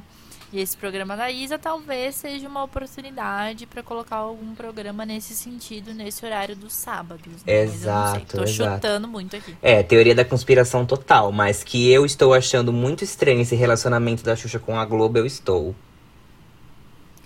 É, gente, vamos falar sobre um assunto que talvez eu seja cancelada por conta da opinião que darei aqui. Eu dificilmente, ou quase nunca, acho que as problematizações que estão acontecendo na internet elas são too much. Mas dessa vez eu preciso dizer que eu achei too much. Que foi a história da Boca Rosa sendo cancelada pelas bailarinas profissionais por usar uma No ensaio fotográfico. para para um ensaio fotográfico no qual ela foi inclusive auxiliada por uma bailarina profissional para vestir a sapatilha de ponta. E aí criou-se todo um debate, porque as, as bailarinas profissionais é, falaram que ela não pode usar é, a, a sapatilha de ponta, porque ela pode incentivar as pessoas em casa a usarem sapatilhas de ponta sem Ela não sabe a dor dos pés das bailarinas que usam sapatilha Sim. de ponta. Tipo, ai, gente, por favor, né? Que é, que é super difícil conseguir se equilibrar na ponta e que aquilo tava muito montado. Foi assim, eu achei uma Ai, parem, problematização gente. bem nada a ver. Mas aquelas, tem aquele, aquele aspecto também, né? Não tem um local de fala. então Ai, mas não desculpa, sei. essa aqui eu Não, não a- preciso mim- do local de fala. A pior, assim, pra mim o que, mais, o que mais foi bizarro é que fizeram ela pedir desculpas publicamente. Ela teve que marcar uma live com uma bailarina pra pedir desculpa pra bailarina, como se representasse todas as bailarinas. Eu achei assim um muro da vergonha isso, sabe? Gente. Porque senão a gente, eu acho que a gente tá idiotizando muitas pessoas, falando que só porque a Boca Rosa tirou uma foto com a sapatilha de ponta, que todo mundo vai querer tirar foto com uma sapatilha de ponta em casa e vai querer usar sapatilha de ponta em casa. Eu não sei, é a minha opinião. Pra mim, as pessoas. por- Porque, porque assim, você tá colocando as pessoas num nível de. de, de, de de infantilização, não sei, gente. Eu achei que foi too much sei. todo mundo aqui, eu, eu acho que assim, é, existe uma cultura muito grande com relação às bailarinas, né? Então a gente sempre quando vai ter um filme, uma, um documentário, alguma coisa, mostra todo o sofrimento da bailarina e tal. Cisne É uma coisa negro, que as por pessoas exemplo. no ger- é, que as pessoas no, no geral reconhecem, né? Todo- Acho que Uhum. grande parte das pessoas tem aquela imagem da, do pé dela machucado e tudo mais. Do quanto elas sofrem Mas pra eu- fazer o que elas fazem, sim. Exatamente, mas eu também acho que você acaba limitando um ensaio fotográfico, que é pra ser uma coisa lúdica, não poder usar alguma coisa, não sei. Quem sou eu também na fila do pão pra falar alguma merda aqui, não sei. Não sei, gente, achei que, tipo assim, beleza, vocês podem manifestar o seu descontentamento, mas fazer a menina vir a público, Pedir desculpa marcar é live, complicado. Sabe? Fazer um muro da vergonha com a menina por conta disso, eu acho, tipo, muito... Lembrando que aqui não passamos pano para pano rosa. E Felipe Dilon surgiu, surgiu das trevas do inferno. Mentira, ele deu uma entrevista pro Chico Barney, um, um colunista de TV, que é incrível, que eu adoro. Chico eu Barner é perfeito, sim. Eu E que me adoro. segue de volta no Twitter. Obrigada, gente, eu tenho essa honra. O grupo Sou dele no uma- Obrigada, Facebook Chico é maravilhoso. Fez, teve a brilhante ideia de fazer uma entrevista com o Felipe Dilon nesse momento que estamos vivendo, porque a opinião dele com certeza é relevante para a sociedade. E eis que Felipe Dilon elogia Bolsonaro na entrevista e fala que tá gostando muito das políticas do presidente. E falou que. E, e ficou triste como, ai que pena que a, a economia é, deu ruim logo que o Bolsonaro assumiu.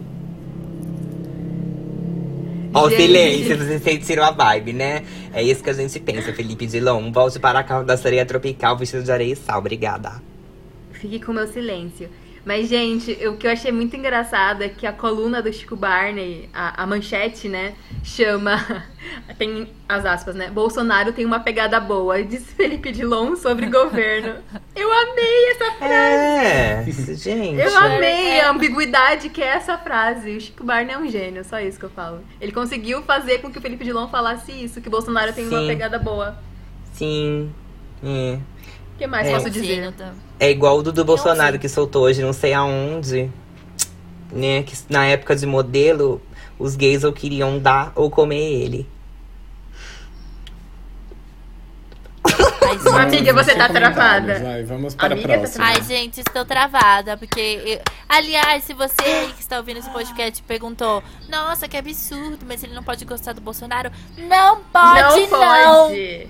Não aceitamos! E se você Não gosta do Bolsonaro, por favor, pare de ouvir nesse exato momento e nunca mais nos ouça. Obrigada. Retire. Exatamente. Se você está Tá escutando este podcast e voltou 17, esse local não é pra você. Tchau. Tchau. Muito obrigada. não preciso de você. Como que é a, fa- a fala da Rafa, Da Rafa Kalimann. Aleluia, arrepiei. Não gosto de você. Não sinto verdade em você. É de Acho você. Você está aonde você te convém. falsa. Com todos os seus Não, trejeitos, gente. falas, andados. Posicionamentos. É É isso, isso, tchau. obrigada. Nossa, eu, eu falei tudo isso gritando, gente. Por Agora eu vou fazer a uma mais alguma manhã? coisa. Eu não gosto Ai, de tá, bom. ignorância. Eu não gosto de ignorância, não, viu, Rafa Kalimann? Viu, Felipe Dilon? Não gosto do Bolsonaro, não. E é isso. E aí, gente? Agora a gente vai mudar de E- quadro, gente. Para quem está ouvindo. Não, ainda temos que falar sobre a Taylor Swift comprando briga no Twitter Sim. com o Trump. Verdade. Então vai, Rodrigo, esse momento é seu. Bom, né? Criticadíssima desde sempre, Taylor Swift finalmente se posicionou sobre algo. Uh, finalmente. Uhul, ícone do posicionamento. Sim. Mas já faz um tempo, né, que ela tá se posicionando. Ela tá se posicionando faz um tempo e assim, é... quem assistiu Miss Americana, que é o documentário dela disponível na Netflix, ela dá, ela dá dois pontos muito fortes. O pai dela blindava muito ela de se posicionar porque ela era muito nova, e a gravadora também proibia ela de se posicionar para que não afetassem as vendas e os shows. Para que não manchasse a imagem dela, E não, né? assim não manchando a imagem Sim. dela, entendeu? E aí a Taylor trocou de gravadora depois do álbum Reputation, né? O Lover já é da Universal Music. E é, nesse álbum ela já traz um pouco mais de posicionamento a favor dos gays, né? A favor das igualdades e etc. Não é nada muito forte, não é a pegada da Taylor. Mas hoje ela nos surpreendeu falando que o Trump será, será votado para sair na próxima eleição. É, não, Então, eu acho uma assim, grande evolução. Tudo pelos, tudo pelos protestos que estão acontecendo, né? Que acho que todo mundo viu sobre o, o, Assassinato. o cara, né? Que foi assassinado por, um- por, por um policial com uma joelhada no pescoço. Eu já vi Ele foi vídeos falando. até a morte. Sim, sim, exatamente. Tipo, o cara sufocado ele repete por N vezes que ele não tá respirando e os policiais estão cagando para informações. O po até, tipo assim, o posto de trabalho deles na cidade, eles foi incendiado.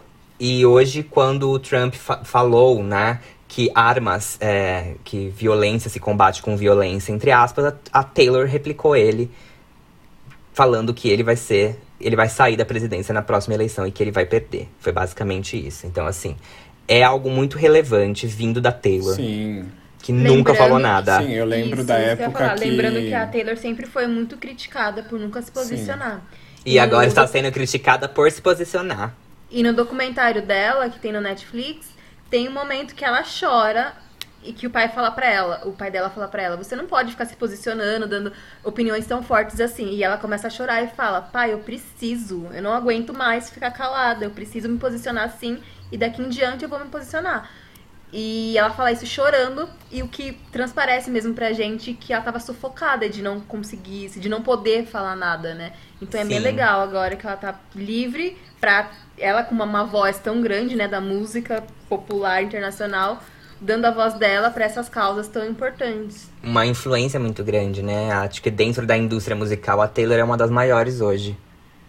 Acho que é até importante pra quebrar um pouco aquela coisa plástica, Sim. né? Porque ela era muito, assim, uma coisa muito inalcançável em todos os sentidos, né? Ela um Moldada. fenômeno- Ela é um fenômeno da música, mas ao mesmo tempo é tão pouca transparência de quem é a Taylor de verdade. Não tô falando sobre expor vida pessoal. Mas o fato de você ter uma conta no Instagram e você contratar um fotógrafo pra fazer todas as suas Do seu fotos, squad. que foi um dos assuntos que bombou.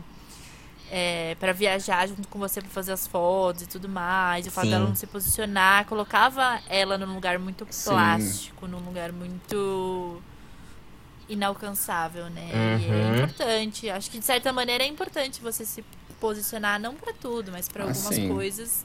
Para as pessoas entenderem quem você é, né? Um artista ele Sim. precisa vender a verdade dele. Olha que bonita essa Exatamente, porque a gente compra muitas vezes um artista, mas não compra a pessoa, né? A pessoa às vezes é intragável. Sim, não, eu lembro Né? da época que os supremacistas brancos falaram que ela era, tipo, a ídola deles e era a rainha, e ela nunca se Sim. posicionou. e aí eu Exatamente, achava, e tipo, ela nossa, não se assim não posicionou se posicionar justamente. isso. isso? aconteceu, acho que na época do Reputation, ela não se posicionou justamente porque ela não poderia por contrato. Então, assim, é pesada a coisa. É, mas aí sempre fica a questão de escolhas, né? Choices. Obrigada, beijo. Choices. Mas aí é- ela quebrou, o- ela rompeu o contrato com o Scooter lá ou acabou? Acabou o contrato e ela, ela Acabou. decidiu sair da gravadora justamente por causa dessas blindagens que ela tinha desde os 15 anos de idade. Entendi. Foi libertação, liberte. Foi libertação, liberte foi uma libertação. E aí a gravadora meio que faliu porque ela saiu. E então o Scooter comprou e deu toda a treta dos álbuns dela, que todo mundo já sabe, né? Pra quem não sabe, eu conto num outro podcast. Num outro A episódio, gente faz um desculpa. especial. É. Vamos então falar de coisa boa agora, sair desse clima pesado do shade da semana e ir pra um hino desses, bicho. Um hino Vamos! desses!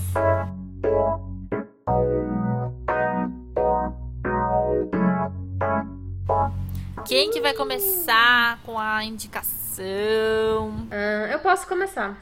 Então, gente, o meu um hino desses dessa semana é um filme que eu não assisti essa semana, mas eu coloquei, quis colocar aqui porque eu acho ele muito legal, que chama Um Contratempo. Tem no Netflix, eu assisti no Netflix. É um filme de suspense espanhol muito legal, com vários plot twists e toda hora você acha que entendeu alguma coisa, mas você no minuto seguinte você vê que não entendeu nada e aí sua cabeça começa a entrar em parafuso. Eu não vou contar a história do filme porque eu morro de medo de dar spoiler e eu acho que eu não sei contar a história de um filme sem dar spoiler e eu não quero ser xingada por vocês.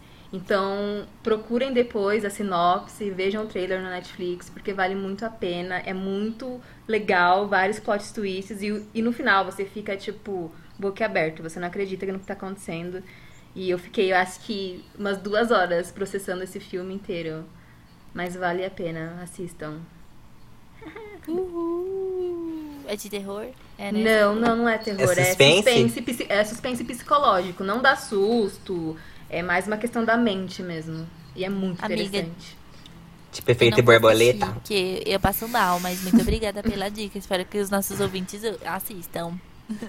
Ah, eu acho Eu tenho problemas com filmes de, de todos os tipos de suspense e todos os tipos de terror, inclusive suspense psicológico. Mas esse é a minha cabeça, eu tenho problema na cabeça. Não, não fala assim.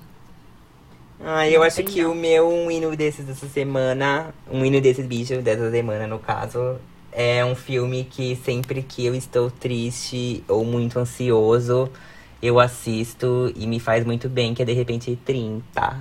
Amo! Amo, já vi mais de cin- 100 vezes. Eu adoro. Ai, gente, pior de tudo é que aquela trilha sonora do filme é perfeita. Eu baixei ela inteira pra escutar depois, porque eu fico viciado.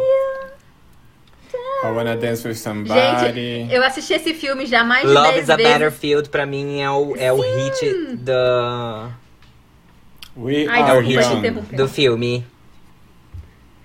E tem Gente. Viena também, que Viena. é Tudo, Gente, sim, eu amo Viena. Viena, que, Rodrigo. que filme, que roteiro, que atuação, que trilha sonora. É completo, é um filme completo que me faz muito feliz. E eu Rodrigo, eu acho acho que quem que assistir Viena- Identificado também É fica um muito clássico feliz. dos anos 2000.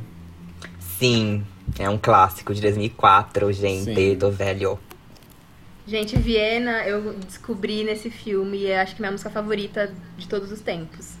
É a minha música favorita. Eu, tô- eu sempre choro quando começa A letra de música. Viena é perfeita. É É perfeita, eu choro muito. Imagina, aí eu fico imaginando eu em Viena ouvindo essa música lá. Nossa, eu acho que bom. Ah, eu imagino eu na neve pelado com uma taça de vinho. Sofrendo. Nossa, eu começo a pensar em todas as. to- Vem um filme da minha, da minha vida, assim, na minha cabeça. Sim. E todas as decisões bostas que eu fiz sendo jovem. Me vem também. E. Porque a letra fala muito disso, né? Fala, E- fala, é perfeita. E aí, não sei, eu penso. Mas ainda coisas. diz que Viena está esperando por você. Eu acho que é a, é a luz no fim do realize? túnel. Os países Vienna não is waiting for you. brasileiros. Só queria deixar essa informação aqui. O quê? Os países não estão abrindo fronteiras para brasileiros, não receberão assim. Ah, a gente- Viena não a gente- lá pra não. A Mas gente é que pede a gente- asilo político. A gente vive em cocanha, a gente pode sonhar um pouco. Sim, a gente escuta Beijo, Viena Nilza. e chora. Nossa professora de história que ensinou sobre cocanha pra gente. Sim, que ela falava que em- em Cocanha, que era o paraíso perfeito. Caralho, estragou tudo. Deixa eu Ah, voltar. de novo. Viana, Viana não. Cocanha. Cocanha, que era o paraíso perfeito, as pessoas não se comunicavam, né? Com escrita, elas se comunicavam por símbolos. Então, ca- carinhas felizes, carinhas tristes, carinhas apaixonados, corações e tudo mais. E hoje a gente tem o quê? O teclado emoji, né? Ou seja, a Nilza prevê o futuro. Obrigado, Nilza. Nossa, eu não lembrava nessa parte. Eu lembrava do bacanal, que era Eu música, também. comida, sexo, dedo no cu, gritaria o dia inteiro, nicocanha. E é isso aí daí. É. E que quando os, os portugueses chegaram aqui, eles pensaram que aqui Era- aqui era que cocanha por causa estavam dos índios, é. pelados E não sei o. Exatamente. E é isso Gente, depois Valeu, pesquisem Nilza. sobre cocanha, incrível. É utópico. Mas é perfeito. Queria eu andar pelado o dia inteiro.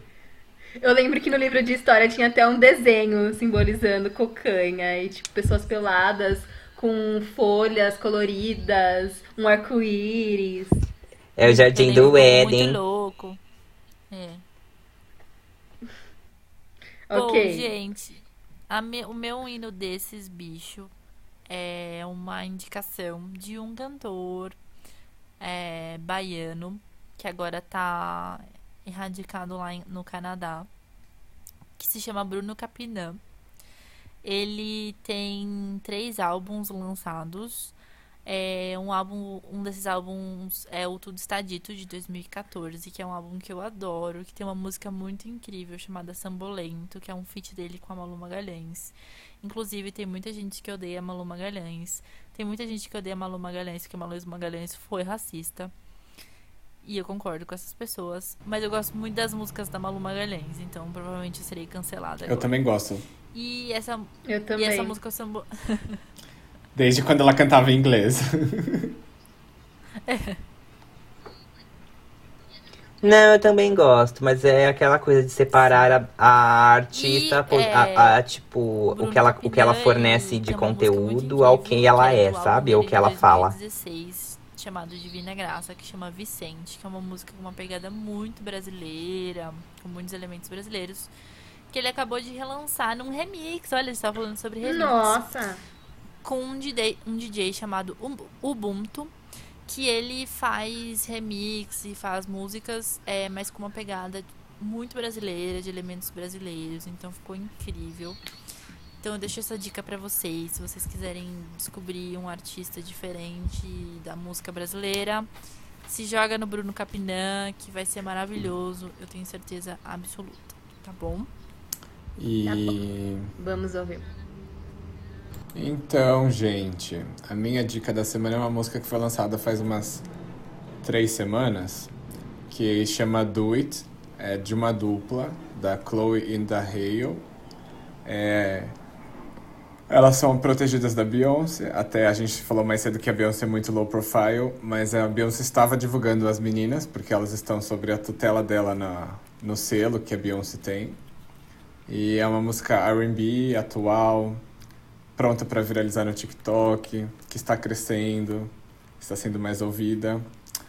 E eu acho que assim é uma das músicas, das minhas músicas preferidas do ano. E a uma das irmãs, né, a Hale, ela vai ser a nova Pequena Sereia, né, que anunciaram no passado até, no live action. Ah, ah eu sei quem são. Caraca, eu não tava ligando. Elas eram assim, elas eram mais crianças, né? Então elas estavam fazendo um som R&B, mas assim, ainda era uma coisa mais infantil. Mas agora uma tá acho que com 18, a outra com 20. E agora eu acho que a Beyoncé falou: vocês estão prontas para terem um hit mesmo bom, assim. E agora elas lançaram essa música, o álbum vai sair semana que vem. A gente pode até falar do álbum se vocês quiserem. Beijos, é isso. Muito bom, muito que bem.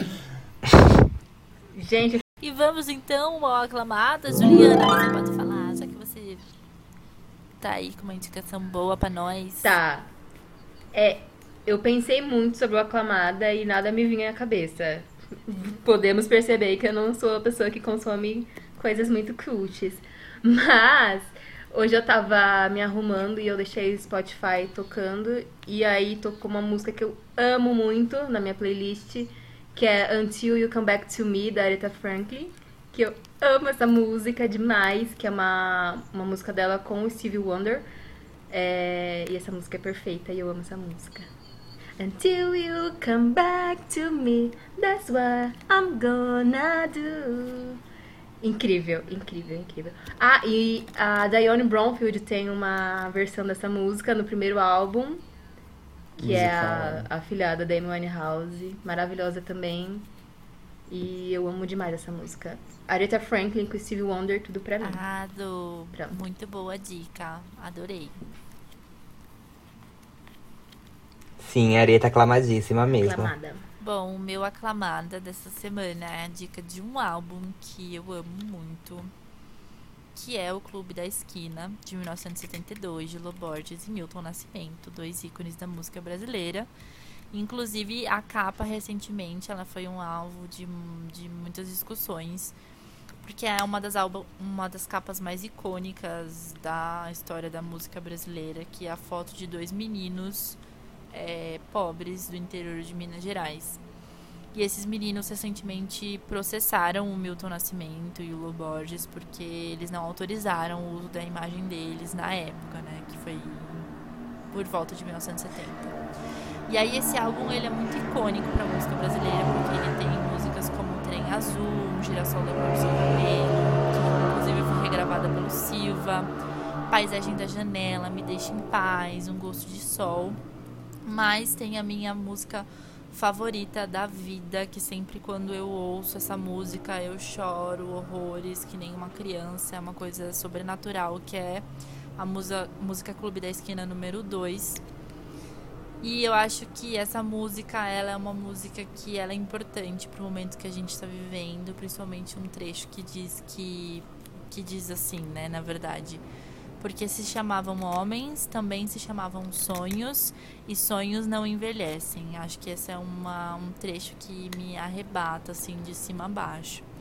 E, inclusive, uma curiosidade muito legal é que o Alex Turner, do Arc Arctic Monkeys, ele ouviu muito Loborges para fazer o último álbum do, do grupo, que, for, que é o Tranquility Base Hotel and Casino.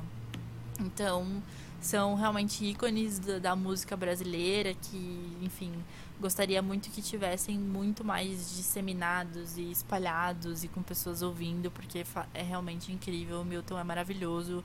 Inclusive, sei lá, sentava no Alex Turner, sentava no Milton Nascimento também, desculpa. Um beijo no coração de vocês. Revelações! Revelações! Uh! Sessão privê do Podpacto. Ah. Brincadeira. Sessão privê, é. Ah, eu acho que o meu aclamada de hoje é mais um filme, né? Vamos falar sobre quem hoje? Audrey Hepburn. O quê? Um ícone amo, do amo, cinema, amo. né, gente? Vocês podem ver ela então aqui. eu vou indicar. Eu vou indicar, assim, um filminho que é entre aspas, um dos mais recentes, né? Que é a Bonequinha de Luxo, que é também um dos mais famosos, por mais que ela tenha outros filmes icônicos, como Sabrina Roman Holiday. e Lady Fair. Mas. É, não, My, My Fair Lady, desculpa. E, mas Bonequinha de Luxo representa muito. ah, eu acho que a coisa do American Dream, sabe? De poder ser, conquistar e depois você se dá conta daquilo, que aquilo é tudo uma superficialidade. Claro que tem a romantização de que ela encontra uma pessoa no final, pipipopó. Muito mais mas velha.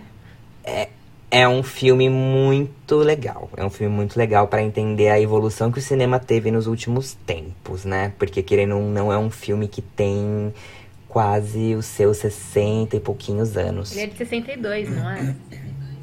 É, se eu não me engano é de 62. E tem a cena icônica dela na Ai, janela que Tem cantando seus Moon 58 Inclusive- anos. E tem a cena Quê? icônica dela na janela cantando Moon River. Moon River, eu amo. Sim, e ela foi a precursora do Wayfair, né? Sim. Que é um óculos icônico da Ray-Ban que todo mundo ama até Do hoje. vestidinho de tubinho preto. Ela lançou várias O vestido de tendências. super.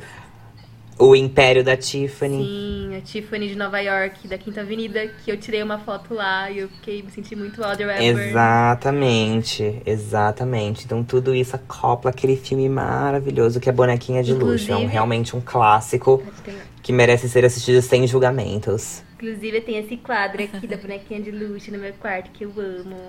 Dela e da Marilyn Também Monroe. tem um quadro da Audrey Hepburn no meu quarto e outro da Marilyn Monroe, que era outro ícone, mas pode- podemos deixar ah, o fato de Marilyn Monroe para outro episódio, que eu também a amo muito. O meu, a minha aclamada hoje é a Jessie Ware, que é uma cantora britânica. Ela vai lançar um álbum na semana que vem. Acho que é o quarto ou quinto álbum. Ela é uma cantora chique. Sei lá, eu não tenho outra palavra pra descrever. Você ouve e você pensa, ela é chique. ela é muito chique. É mesmo? Ela transmite finesse, as músicas transmitem Ela finesse, transmite os clipes são finesse. lindos. Acho que toda a videografia dela também é linda. E esse novo álbum, ele vem com uma pegada bem dance, que é algo que ela já tinha trabalhado, mas assim, vem com um dance muito bom. E assim, todas as últimas músicas foram maravilhosas. E é só isso. A- ouçam Jessie Ware, ela merece ser ouvida. Ouvi- Sim, muito boa. Muito boa indicação. Uma cantora que eu sinto que transmite finesse é a Carla Bruni. Eu amo. Eu, Eu amo amo os álbuns álbuns dela, dela. Me, trans- me transmite muito essa finesse. Sim. E vamos para o Isso é Conceito, bebê? Ao longo do EP de hoje, eu já falei alguns meus guilty pleasures, tipo Ana Vitória e Malu Magalhães. E aí eu fiquei meio sem opções. E aí eu pensei em fazer meio que um pensamento contrário. De uma coisa que as pessoas amam muito, só que eu odeio. E eu não sei se eu posso fazer Taylor Swift. inversão de valores. Porém, eu fiz. E eu preciso confessar pra vocês que eu odeio a Fazenda. Podem me cancelar. Eu não gosto. Ai, mas eu também não gosto, Eu não. acho que é, é um barraco reality? muito pesado. Eu não consigo assistir os barracos da Andressa Urach com a outra mulher lá, porque eu acho muito pesado. Eu não fico feliz. Não Ai, na época eu dei risada assim. Eu fico muito triste. Meu coração dói. E eu não gosto. Meu coração dói. Não que eu tenha. Não que eu, que eu seja muito seletiva e tal, eu não sei o quê, mas eu não fico feliz vendo o barraco pesado de verdade, entendeu? Eu gosto do barraco zoado, tipo podre, assim. Barraco tipo da Rafa Kalimann com a outra, que não é o barraco pesado. Agora o barraco da Andressa Urach com a outra lá, eu acho muito pesado. E eu acho que a Fazenda tem uns barracos muito pesados. Eles pegaram aquele, aquele Marcos lá, aquele cirurgião filho da puta machista lá. Ai, não pode falar isso. Deixa eu voltar. Pegaram aquele Marcos lá, que foi acusado de machismo lá no BBB. Botaram o cara na casa. E aí, não sei, não gosto. Bad vibes. É Não, eu, eu É acho pesado, Fazenda Bad Vibes Mas aquela também, temporada foi a única consigo que eu assistir. assisti. E assim, na época eu ri bastante. Da briga dos peitos. Ai, gente. Me sinto mal por Bah. achar engraçado. Eu gosto das, eu Agora eu gosto me das mal. frases icônicas, do tipo assim, ai, bom dia, Miss Bumbum, É. bom dia, furacão da CPI. E eu não consigo- eu. Vocês acreditam que a cara de pau da Penélope roubou o meu acelerador? Vai lá ver nas coisas dela. Olha o cheiro do acelerador do E o amigo é assim, eu não posso te defender, que é um meme maravilhoso que Gretchen. foi criado naquela temporada da Fazenda. Amiga, assim, não dá pra te defender, sim, que foi a André Suraki causando. Amiga. E tenho também, pra mim é um prazer que vocês não gostem de mim, é uma Luiz Chievano, por onde andas? Vocês não gostem de mim. Sim, sim. E os Gente, GIFs da Gretchen, né? bizarro. Os GIFs da Gretchen também são patrimônio cultural do, do brasileiro. Patrimônio cultural, exatamente. Oitava maravilha do Brasil é a Gretchen. Gente, vocês já viram o vídeo dessa fazenda com a Gretchen? Que tava ela e a Viviane Araújo na piscina. E aí a Gretchen falando que ia desistir da carreira Sim. e queria passar todo o legado dela pra Viviane Araújo. Queria que a Viviane Araújo Que ela fosse a nova rainha do cantasse as bumbum. músicas dela. E os fãs da Gretchen, os fãs da Gente, Gretchen eu nunca iam vi super isso. abraçar a Viviane. E a Viviane só assim na piscina. Hum, tipo, não falava nada. De Tão absurdo que Mas é. a, a ela, Gretchen "Não, deu uma volta ver, por cima e amar." gravou com a Katy Perry e foi morar em Mônaco. Ele teve uma, um puta bom na vida dela. Mas já divorciou. do- Ah, tudo bem, cara. né? A gente, não- a, gente, a gente sabe que dura pouco. E ela já tá amor namorando com pouco. outro. Gente, não eu tá? sei tudo sobre ela a tá Gretchen. namorando com outro já? Tá, né? Sim, com Tá, o tá com musicista. outro. Adoro, gente. Eu Com queria ser musicista. assim também, viu? Nossa. Maravilhosa. Maravilhosa. E aí, gente? Qual que é o isso é conceito bebê de vocês? Ah, eu acho que o meu esse, esse conceito bebê é lembrar de música antiga, tipo da Vanessa Camargo, o seu nome eu não sei. Eu me lembro que eu sonhei mandar áudio de madrugada pras pessoas cantando, que eu tô nessa fase agora. Eu relembro das músicas, saio cantando por aí. Vamos cantar uma. um- Verdade, vamos posso cantar uma versão isso. paródia pra gente cantar essa música que é um ícone? O seu nome eu já sei. eu não sei porque errei. Isso configura a paródia? E dormi pensando em você. Eu não sei o que é paixão. Perguntei pra minha razão. Ela disse pra ele na mãe de Ná. Um dia virá o meu último amor. Eu só conheço Eu Quero Ser o Seu me Amor na mesmo. cabeça a música do, do Tô Nem Aí, não sei porquê, dessa mania. Do, ai, não sei, muita loucura na cabeça. Da Lucas. É. De pés atadas, de mãos descalças. Paródia. Paródia pro baixo, pa- é podcast de baixo custo isso aqui, daí não dá pra pagar o direito autoral. Sim. É podcast sem verba. Isso aí. Low cost. Tem que ser É. low cost. Tá bom.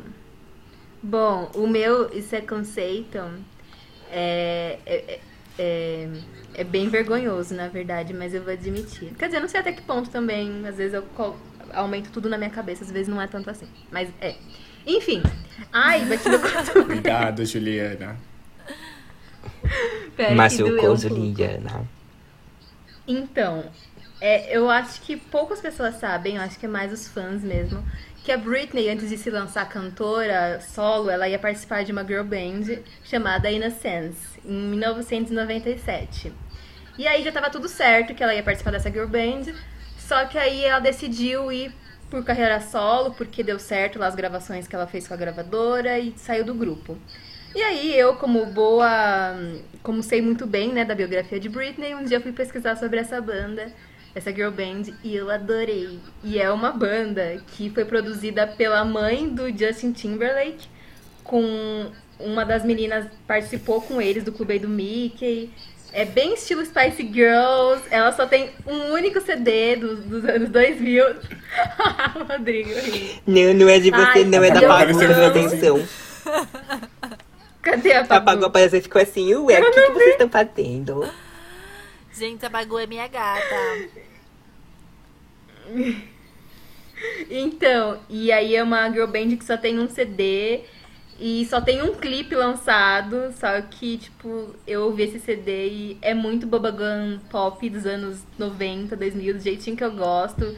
Bem farofa, bem fabricado pela indústria americana. E é isso aí, esse CD é. Ah, eu acho sua cara, Ju. É, sua cara. É, é muito minha É, cara. não A gente sei, só acho não que não, acho que não é uma vergonha. Mas é muito ruim essa música, as músicas delas? Ah, Ah, que bom. Não, não é. Eu acho incrível. Lembra Britney? Dos anos 90. Eu acho incrível. Não, eu perguntei porque já que eram. É eu, porque vocês sabem que meu, meu gosto é um pouco duvidoso. Então, assim, só posso falar por mim. Depois a gente Sim. ouve e a gente faz Mas uma crítica adoro. do álbum. É, Sim. o meu. Tá bom. O meu conceito Chama Innocence. é um aplicativo. É o aplicativo Pokémon TV. que eu, no meio dessa quarentena, eu estava querendo reviver a infância. E nesse aplicativo tem todos os episódios da primeira temporada de graça. Aí eu assisti vários. E é isso. Uhul, Pokémon! Mas eu já maratonei a primeira temporada do, do de Sim, Pokémon mas esse Netflix. aplicativo ele tem alguns ap- episódios restantes que não estão no- na Netflix. Ah, então me manda. Pokémon, let's get it out, let's get it out, Ai, Pokémon. Rodrigo, você cantava em português, você morava aqui no Brasil. Sim. Agora eu canto em inglês, porque eu fui alfabetizada. Alfabetizada em inglês toda. Gente, então o programa de hoje é isso. Espero que vocês tenham gostado, que vocês voltem na semana que vem para nos dar a, a alegria da sua presença, A honra. honra, não é mesmo? A gente se des... Maria da Graça. a gente se despede de vocês e até a próxima. Tchau, tchau, gente. Tchau. Até. Até. Fiquem em tchau. casa. Beijo. Beijo, beijinho, beijinho, pau, pau.